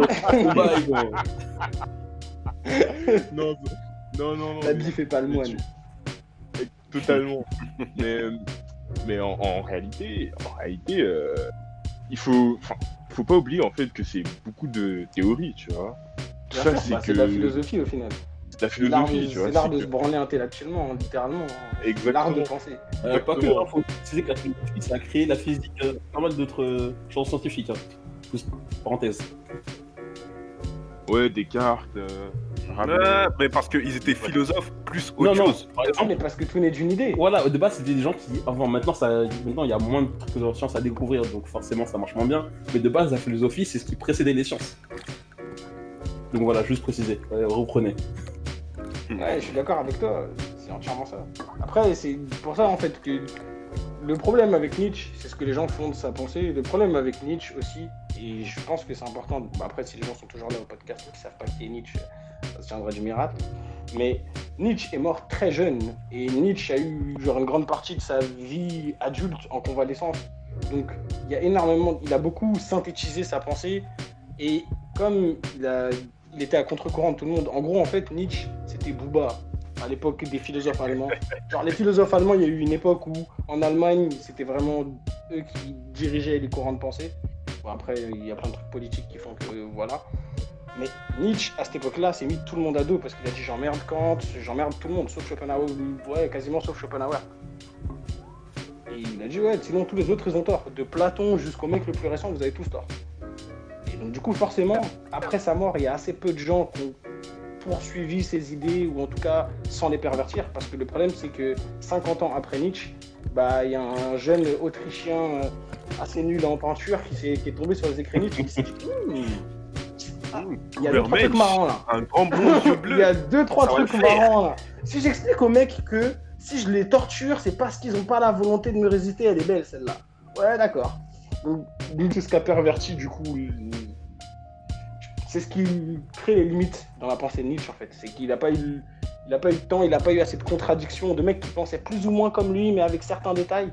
Et que c'est souvent comme ça que les pensées évoluent généralement. C'est pour ça qu'il y a des écoles de pensée et rarement juste un mec qui tient sa pensée. Et c'est le cas de Nietzsche, malheureusement. Il y a assez peu de gens qui pensent comme Nietzsche dans les philosophes. C'est vrai, niveau philosophe moderne. Après, euh, j'ai pas, j'ai pas toutes les clés, j'ai pas toutes les, toutes les infos, Sartre. mais Sartre s'en vante, Mais mais, je voilà. déteste Sartre. Donc, euh, pas, Sartre, trop euh, d'accord. ouais, c'est. Existentialiste, hein. Hein? T'es pas existentialiste. Je, sais pas que j'aime pas le courant, c'est c'est vraiment Jean-Paul Sartre que j'aime pas. Ah, juste Jean-Paul Sartre, ok. J'ai le peu que j'ai lu de lui, ou voilà, quand je suis allé, j'aime pas trop ce qu'il véhicule. Je, tu- en fait, à l'inverse de Nietzsche, là où Nietzsche fait, laisse beaucoup l'interprétation des gens, et c'est ça le problème, Sartre oriente énormément sa pensée, idéologiquement, voire politiquement, Ouais, Ouais. Et je trouve ça dangereux, tu vois. Moi, j'aime pas trop quand la philosophie flirte trop avec la politique. Bah Je après, préfère quand la philosophie reste euh, philosophique. au moins, au moins, c'est Ah, clair, ah, tu vois, je sais pas d'avoir justement comme des cas comme Nietzsche. Je préfère un mec qui me dit clairement son idée et après je décide de prendre une partie. C'est ça, c'est pas, mieux, c'est pas mieux de penser le monde tel qu'il est plutôt que partir dans, rien. et après, au final, t'as t'as Bah, des concepts ça serait toléré que les être gens à n'importe quelle sauce. Ouais, mais ça tolérerait, Bah, ça voudrait dire qu'il y a des gens qui soient. Bah, après, encore une fois, on va rentrer dans un même débat, mais je prends pas des paroles pour paroles d'évangile généralement. C'est-à-dire que, ok, Jean-Paul Sartre, il y a énormément de choses qui disent qu'ils sont très intelligentes, mais ça te donne pas le droit de, manipuler, en tout cas. Genre, je Ah, ne me laisse pas que- manipuler par des gens. Je n'aime pas. Oui, après, Mais je suis influencé Ouais. comme tout le monde. En parlant de manipuler, Je n'aime pas, vite fait, euh, un truc que je viens, de, me rappeler, j'y avais pensé déjà un petit, mo- il y a un, il y a un petit moment, c'est que euh, la logique de Nietzsche, pour moi, elle, elle tient pas debout déjà de base. Enfin, la, la logique du fait que la morale des faibles, c'est ce qui a, c'est ce qui dirige le monde, tout ce que tu veux. Parce que par définition, si c'est la- morale des faibles, elle est faite par des faibles, tu vois, genre ils sont pas censés avoir la volonté de faire ce genre de choses, et pourtant ils ont quand même réussi à dominer l'effort, tu vois, c'est c'est marrant. Ouais, mais c'est un travail de ça. Ouais, Euh, en fait, le problème de Nietzsche, c'est qu'il joue à un jeu qui est assez dangereux, c'est qu'il essaye de mêler un travail d'historien, un travail philosophique, un travail sociologique. Donc, c'est ça que je te dis, ça crée énormément de trous d'air et de failles, mais dans les faits, genre, par exemple, tu vois, toi et moi, on, est d'accord sur le fait que le système capitaliste, c'est n'importe quoi. Ouais, ouais, On est d'accord là-dessus. carrément. Le système capitaliste, c'est littéralement, en plus d'être euh, l'expression du racisme latent des sociétés, Ah, je- l'expression du. C'est l'expression même de la morale des faibles, en fait. De créer une variable de toute pièce et de dire, bah voilà, ça maintenant c'est comme l'oxygène, battez-vous pour ça. ça, c'est exactement comme ça que les faibles ont réussi à mettre. En fait, c'est que la morale des faibles est facile. C'est beaucoup plus facile d'expliquer à des gens. Faites- Mais non, vous, vous, vous, vous faites pas trop d'efforts, les gars. C'est pas grave si vous en branlez pas une. On vous récompensera plus tard si vous êtes bien gentil et que vous faites comme on vous dit. C'est au-delà de ça, c'est même pas pour parler de religion, c'est ça que je dis, c'est le capitalisme, c'est ce qu'on explique aux gens, c'est que voilà, regardez, vous voyez les euros, les dollars, les, les livres sterling, peu importe ce que vous voulez, vous voyez ça, maintenant ça va régir votre vie. Mais Mm. n'importe quel mec qui a juste fait un lycée et qui est allé en économique et sociale, on lui a expliqué la création monétaire. C'est-à-dire, bah, il y a des banques, elles appuient sur une touche et il y a de l'argent. Donc du coup, pourquoi est-ce que nous, Ouais. au bout de la chaîne, on se bat? Si ce n'est parce que les faibles ont réussi à faire appliquer leur loi. euh, Ouais, après, est-ce que. On- Moi, déjà, j'ai deux- j'ai une première question. Est-ce qu'on peut appeler ça vraiment les faibles? Parce que pour, appli- pour avoir créé toute cette idée de manipuler les gens pour ne plus avoir rien à faire, tu vois, est-ce que c'était vraiment des faibles qui sont capables de faire tout ça derrière? Je ne sais pas. Ah, faible, ouais. ça veut pas dire con. Hein. Faible, que- ça veut est-ce que- juste dire qu'ils ont pas le. C'est faible. Est-ce que le capitalisme, c'est une morale en soi? Déjà, non, je pense pas qu'il y ait de morale dans le capitalisme. Ah, c'est une doctrine. Il y a Voilà, des... Par une contre, il y a des morales qui une découlent. Genre, par exemple, on essaye de faire passer le travail pour une valeur. Ça, par exemple, c'est bien la preuve que le capitalisme est bien une doctrine, au moins.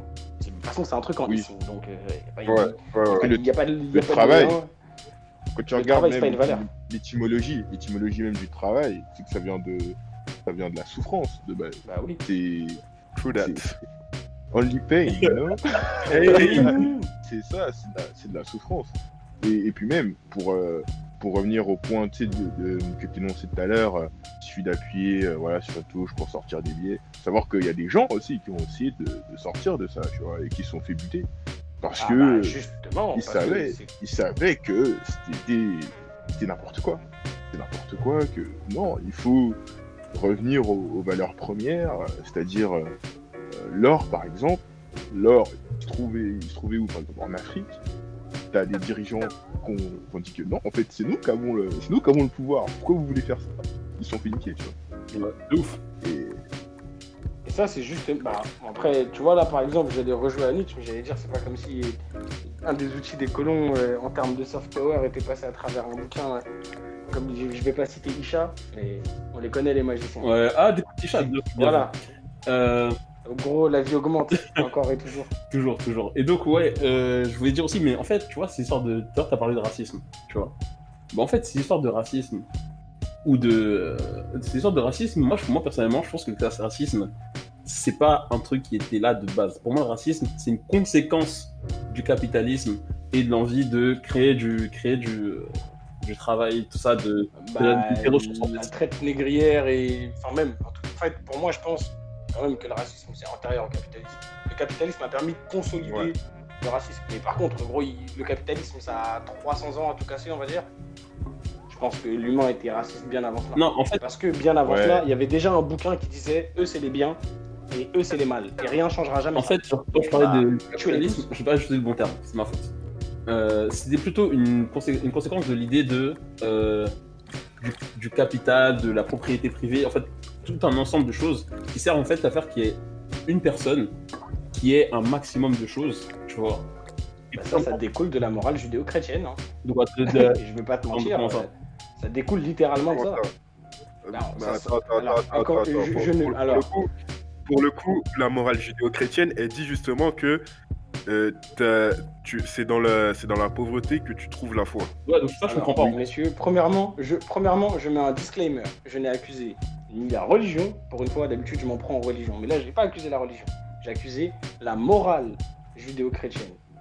Je veux Mhm. dire, absolument rien à voir avec la plupart des gens qui véhiculent la morale judéo-chrétienne de nos jours sont chrétiens ou juifs juste par le nom, en fait, et par l'héritage. Les vrais gens qui ont fait l'effort théologiquement d'étudier les livres, jamais de la vie je me permettrais de les lier à ça. Quand j'explique que ça découle que- de la morale judéo-chrétienne, c'est que la morale judéo-chrétienne, c'est ce qui a impliqué la notion de bien et la notion de mal. Le problème avec ces deux notions, des- c'est qu'elles sont immuables.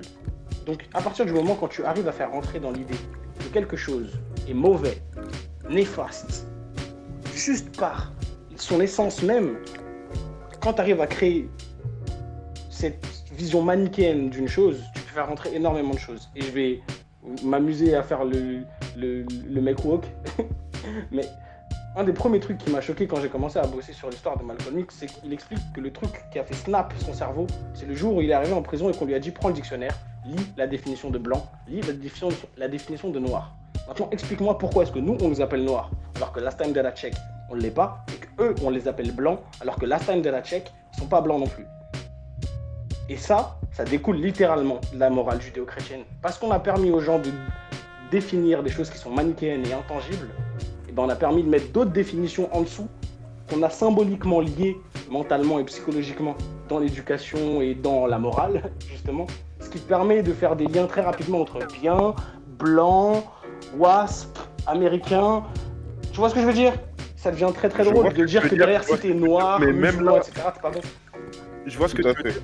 Je vois ce que tu veux dire, mais même là, j'ai du mal à être d'accord parce que, en vrai, c'est pas la morale, c'est pas la morale chrétienne qui est à l'origine du tribalisme. Il y a toujours eu du tribalisme à un moment ou à un autre. C'est juste Ouais. que Il y avait bon et mauvais si, c'est ça, mais c'est systémisé et ça a été transformé en, en- ça a été transformé en quelque chose de plus vaste, de plus grand. Et d'ailleurs, Exactement. Tu vois, euh, pour euh, revenir à ce que je disais tout à l'heure, c'est que les, le racisme, tu vois, je pense que c'est juste une expression particulière de la xénophobie qu'il y a toujours eu dans les humains, tu vois.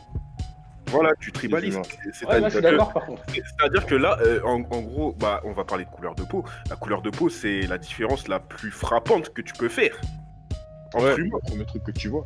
Ouais, mais oui et non. En fait, c'est ça que je vous dis. le- C'est pas une question de couleur. Jamais personne s'est fait stigmatiser à propos de la couleur de ses yeux ou de ses cheveux. Oui, on se moque des roues, mais Euh, vous avez compris l'idée. Ouais, Tu vois ce que je veux dire Il y a autre chose de latent derrière ça. Et c'est la morale des faibles. C'est parce qu'un jour, des gens sont arrivés dans un autre continent et qu'ils ont vu des mecs qui arrivaient à bouger des trucs main nue alors qu'ils avaient besoin de trois bœufs. Ils se sont dit Ouh, il y a un petit problème là. Tu vois ce que je veux dire? Ils sont arrivés dans un continent où en fait Ah oui, ils avaient jamais mis les pieds, vrai. mais les mecs étaient déjà organisés, ils avaient déjà des technologies, des sciences que les mecs n'avaient jamais vues. Ils se sont dit Ouh, il y a un petit problème là. On est encore Derrière en train de baigner dans notre caca et eux ils ont, ils ont déjà de l'eau courante. Un petit problème là. Non, mais attends, attends, attends, attends. De- derrière ça, derrière ça, effectivement, effectivement, Logan, c'est euh, c'est l'envie en fait. C'est un autre péché. C'est un autre Voilà. péché, c'est l'envie. Tu vois, tu vois quelqu'un, tu dis oh merde, comment il fait? Comment il fait? Pourquoi moi je vais pas? Il y a, y a, y a deux réactions. Il y a soit tu es humble et tu dis vas-y, je vais essayer d'apprendre avec lui. Il y a soit tu dis non, vas-y, baisse sa mère. Moi, je vais tout prendre et je vais rien lui laisser. Et ça, c'est ce que c'est ce qui Ça, s'est c'est passé avec l'avarice. les, les Occidentaux. Ouais, ça c'est l'avarice, Bah, le péché. Ensuite, ensuite l'avarice. Tu vois, d'abord l'envie, parce que L'envie c'est vouloir que quelque chose, l'avarice c'est vouloir quelque que tu chose. n'as pas. D'abord, ouais, voilà, d'abord. L'envie c'est le vouloir chez quelqu'un, l'avarice c'est lui quelqu'un. prendre pour que toi Et tu l'aies, pas lui. Tu le prends et, tu ne lui donnes pas, tu vois. Et, et c'est ce qui s'est passé en fait. C'est clairement ce qui s'est passé et c'est dans la nature humaine. Tu peux voir ça. Bah non, il y a pas, encore une fois, c'est un appel à la nature. Il n'y a pas de nature humaine. On éduque les humains. Enfin, on ne naît pas homme. On dit un homme. oui. Moi, je pense qu'il y a... Ah, il doit y avoir une part de naturel Ouais, dans la je- chose. Je, je pense que. Bah ouais, le naturel, on chie, on baise, on mange. Non, il n'y a pas que ça. Il a pas que ça. Non, non, non, ça se limite ça. pas à ça. Ça se limite pas ça. Le bien. Du coup, j'ai une question, les gars. Est-ce Là, il y a des que scientifiques qui le sont pas bien- d'accord avec vous, les gars. Attends, attends, on va discuter ça que- ouais, bien, bien sûr, bien sûr. C'est- Oui, oui, c'est normal. C'est un sujet, c'est- un sujet qui sera toujours euh, question à débat, je pense. J'ai une question, c'est à savoir si justement le bien et le mal sont des valeurs intrinsèques à l'être humain ou si c'est uniquement une construction euh, sociale. C'est construction. Le bien et le mal, c'est relatif déjà. On, ça, on en parlait au début et je suis d'accord avec cette vision que le bien et le mal, c'est relatif. Il n'y a, pas- Oui. y a pas des Ouais, trucs qui sont. Qui sont euh, ah, après, attends. En vrai, ça, ça c'était un truc, j'en parlais, euh, j'en parlais récemment avec quelqu'un. Et justement, je me posais la question. Je pense que, je pense personnellement que le bien et le mal, c'est relatif. Après, je suis en train de réfléchir à un truc. Là, on- euh, bon, là, on, on va Il y a partir peut-être des degrés. Il y a peut-être des voilà, degrés. on va dire qu'il y a des degrés, genre on va partir dans un truc euh, un peu trashland et tabou. Euh, L'inceste. L'inceste, on n'en parle pas. C'est un truc, c'est c'est- c'est réellement tabou. On- C'est quelque chose, on n'en parle pas. Ça, Ouais, c'est vrai.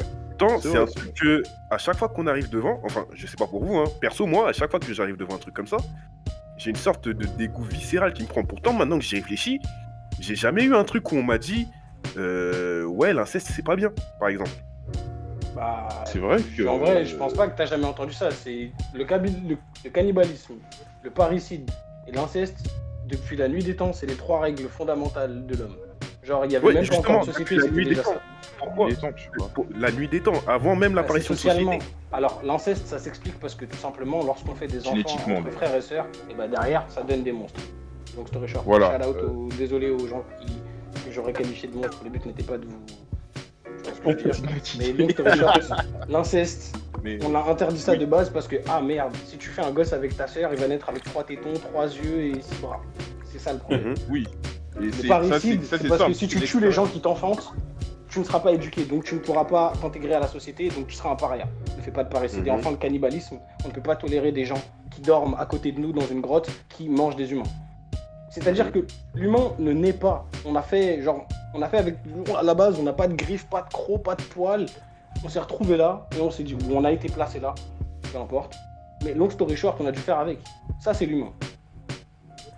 Il n'y a, pas- genre, où- il y a pas de loi de la nature. Si ce n'est les besoins gros- qu'on appelle des besoins. ouais, mais c'est pas si simple. En gros, pour toi, Logan, c'est.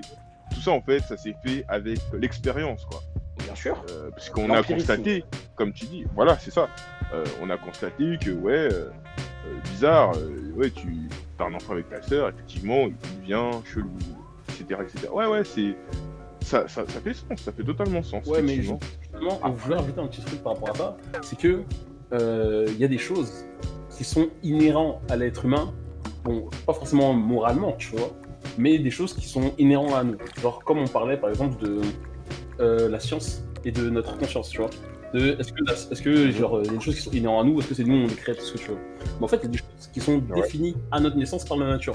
Genre, certains traits, certains Non. comportements sont définis Non. naissance. Et en tout cas, parce que, regarde, il, il a été prouvé, il a été, je te dis, moi je te dis que c'est vrai parce que c'est scientifiquement prouvé, que nos gènes nous prédisposent à certains comportements. On n'est pas obligé de devenir ensemble. Prédisposé, ça veut pas dire prédisposé, ça veut pas dire. C'est vrai. Non, Je contredis avec deux expériences. Ouais, Vite fait. pas Parce que de l'appel à la nature, c'est un truc dangereux. Vite fait, vite fait, je contredis ce que tu fais.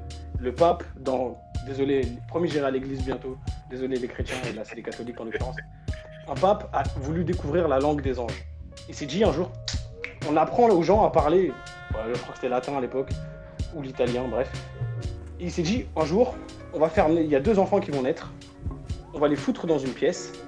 Avec tous les servants qui vont un jour les côtoyer vont avoir l'interdiction de les regarder ou de leur parler. Celui qui lui parle ou qui le regarde sera mis à mort. D'accord? Et on va découvrir est-ce qu'ils communiquent entre eux, comment ils communiquent, quelle langue? À la base, ils cherchaient la langue des anges. Spoiler, ils se sont suicidés tous les deux avant 7 ans. Voilà. Autre expérience, mais beaucoup plus récente, l'enfant sauvage. On a retrouvé un enfant à euh, l'âge de 6-7 ans euh, dans une forêt qui n'avait jamais été sociabilisé, entre guillemets, ou en tout cas sociabilisé assez peu pour que il n'y ait pas trop de traces, et ben effectivement, lui aussi, au bout d'un moment, on a essayé de le sociabiliser et suicider. C'est- C'est-à-dire qu'il n'y a pas de loi de la nature. Si demain tu, enfin, si demain un homme, un humain naît et qu'on le traite comme Mowgli, qu'on le jette avec Bagheera et peu importe euh, quelle créature tu veux, s'il n'a pas été socialement éduqué et transformé en homme, et ben ça sera juste une- un monstre. Une bête sauvage, ouais. Justement, moi, ça, c'est ça, vrai. ça, ça, ça veut juste dire qu'il y a des règles qu'on apprend socialement qui sont pas inhérentes à nous. Ça veut pas dire qu'il y a rien d'inhérent à nous. Non, C'est pas la même chose. c'est ce que j'ai. Bah si, c'est ce que je viens de dire. Quand on, on laisse les enfants grandir, ils se attends, si on leur apprend pas quelque Attends, en chose. gros. Moi, ce dont je te parlais, je te parlais pas de, forcément suicider ou quoi, mais par exemple, je dis un truc trop bête, tout bête. Euh, le dégoût qu'on a pour des trucs qui sont pourris, tu vois. Ça, c'est un truc qui est inhérent à l'homme parce que on c'est quelque chose qui fait que dans la nature, on sait que ça, faut pas le manger parce que ça va nous tuer. Quand c'est trop trop pourri, tu montres ça à n'importe qui. hein. Quelqu'un qui n'a jamais connu de pourri, il va te dire le bas il est un Ok, d'accord. Tu vois, genre même le fait de dire que ça pue, tu vois, c'est déjà un peu une sorte de jugement, jugement de valeur entre guillemets. Dans le sens où tu dis que le truc déjà il a pas un bon. C'est pas, c'est pas juste une odeur, c'est une odeur qui te dérange, tu vois. Moïse, là, je suis pas d'accord avec toi, parce que ça aussi, ça revient de l'expérience. Euh, les bébés, les bébés, ils mangent tout et n'importe quoi. Ils s'en battent les couilles que, que euh, le truc soit euh, pourri, toxique, soit de la merde ou quoi. C'est parce que il va goûter et chimiquement, il y aura une réaction. Il va faire Ah, c'est pas très Ouais, bon, mais- tu vois. C'est comme le goût, tu vois. mais c'est- les animaux C'est aussi. des, c'est des sens qui sont liés. Et les animaux aussi, c'est pareil. Et ça, c'est de l'expérience. C'est pas, c'est pas de l'in- c'est pas de l'instinct. C'est Mais non, parce que regarde, tu vois, quand il va avoir la réaction chimique, il va voir que ça a un mauvais goût, il va le recracher. Genre, t'as déjà fait, par exemple, t'as déjà donné un citron, à- t'as déjà vu les vidéos où il donne du citron à un bébé? Tu vois? Non, mais oui, je- on, on comprend, je comprends l'idée, mais c'est. Regarde, on a tous fait ça. Genre, t'as mis la main sur quelque chose de chaud, tu t'es brûlé, bah spoiler, tu mets plus ta main sur des trucs chauds. On goûte des trucs qu'on n'aime pas et on les remange pas. C'est, c'est justement parce que ton, t'es programmé pour évoluer que ton corps te donne une mauvaise sensation. Genre, par exemple, il y a une maladie, les gens ne ressentent pas la douleur. Mais ça, c'est un gros problème dans la vie. Parce qu'une grande partie Ouais. de l'apprentissage pour devenir un homme passe par la douleur. Parce qu'encore une fois, c'est une réaction de ton corps pour te dire ne fais pas ça. Ça nuit à ton intégrité physique. Donc, à ton but primal qui est survivre. une question. Alors, est-ce que tu peux m'expli- m'expliquer pourquoi les bébés, les nouveau-nés, les euh, nourrissons, les, en- les enfants, même dans la vie, même les- en étant plus grands, on ressent une un attachement pour nos parents Alors, c'est simple, c'est un mécanisme de survie. Alors là-dessus, toi, j'ai fait de dès la tu parles de mécanisme de survie, tu sais déjà que c'est des choses qui sont inhérentes à nous, parce que sinon ça marche pas. Oui, mais c'est pas inhérent aux humains, c'est inhérent à toutes les créatures vivantes. même, ça- Chaque, chaque chose qui vit ne veut pas mourir. Mais c'est pas ça la question. Moi, ce que je disais, ce, que je te, le truc auquel je voulais répondre depuis le départ, c'est qu'il y a des choses qui sont inhérentes. Je dis pas que, enfin, des, des comportements qui nous sont inhérents, tu vois. Parce que tu, tu disais, tu Ouais, on était des, des, des, dit, blank state, un peu des, on était vide, on n'avait rien au départ, tu vois. Alors que c'est faux. Il y a des choses qui nous définissent. Non, non, non, je, je suis d'accord avec ce que tu dis. Mais ça nous définit pas en tant qu'homme. Non, ça, ça nous définit pas. Mais il y a- créatures ouais, vivantes. mais il y a des choses en nous qui sont là dès le départ. Ouais, ouais, c'est préprogrammé. Oui, mais ça fait pas de nous des hommes. C'est ça, là-dessus on est d'accord depuis tout à l'heure. Je te dis Ça juste nous que fait des sacs de, des sacs de chair, ouais. Vrai. Voilà, pour devenir un être humain à part entière, un homme avec un grand H, c'est plus que juste naître. Quand on est, on est juste des créatures vivantes, on veut survivre.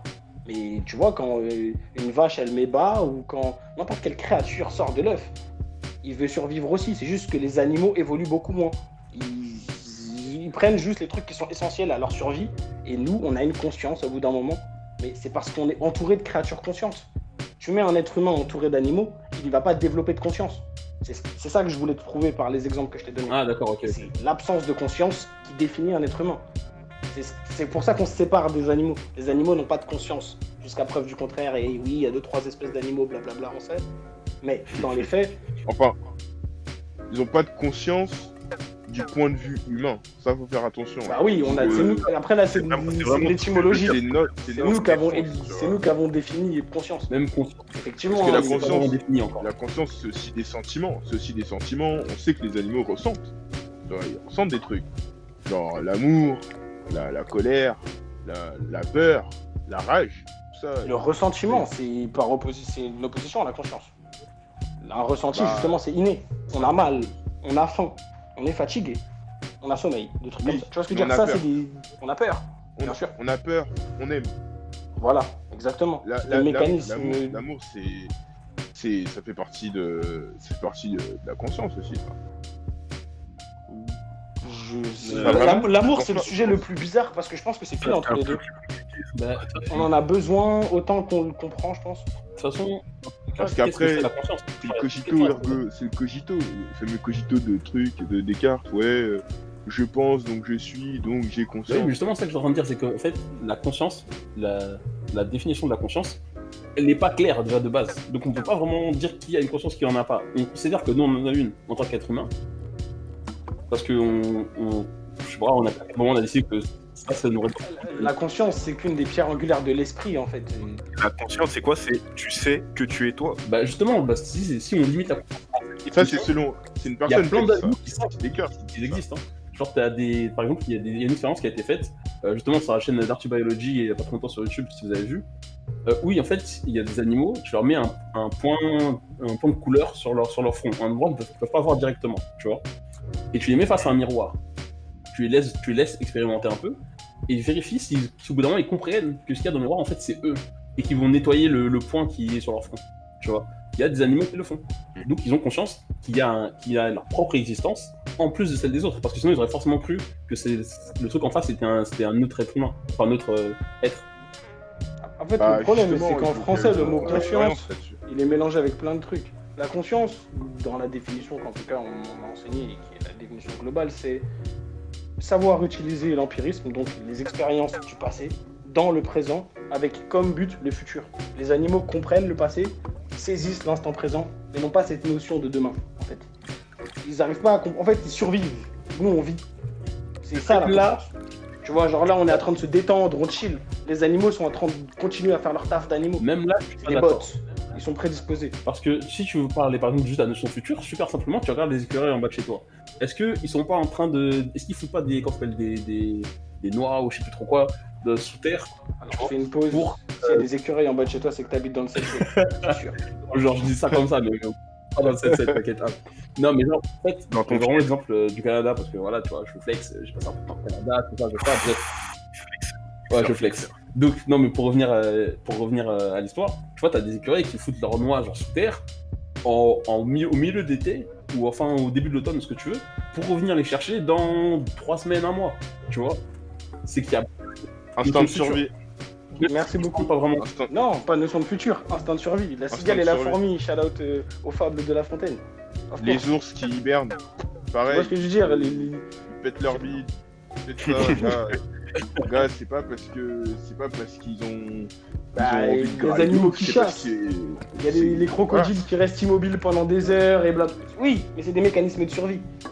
Nous, on- Mécanisme de survie. nous, en fait, quand je te parle du futur, je te parle de après nous.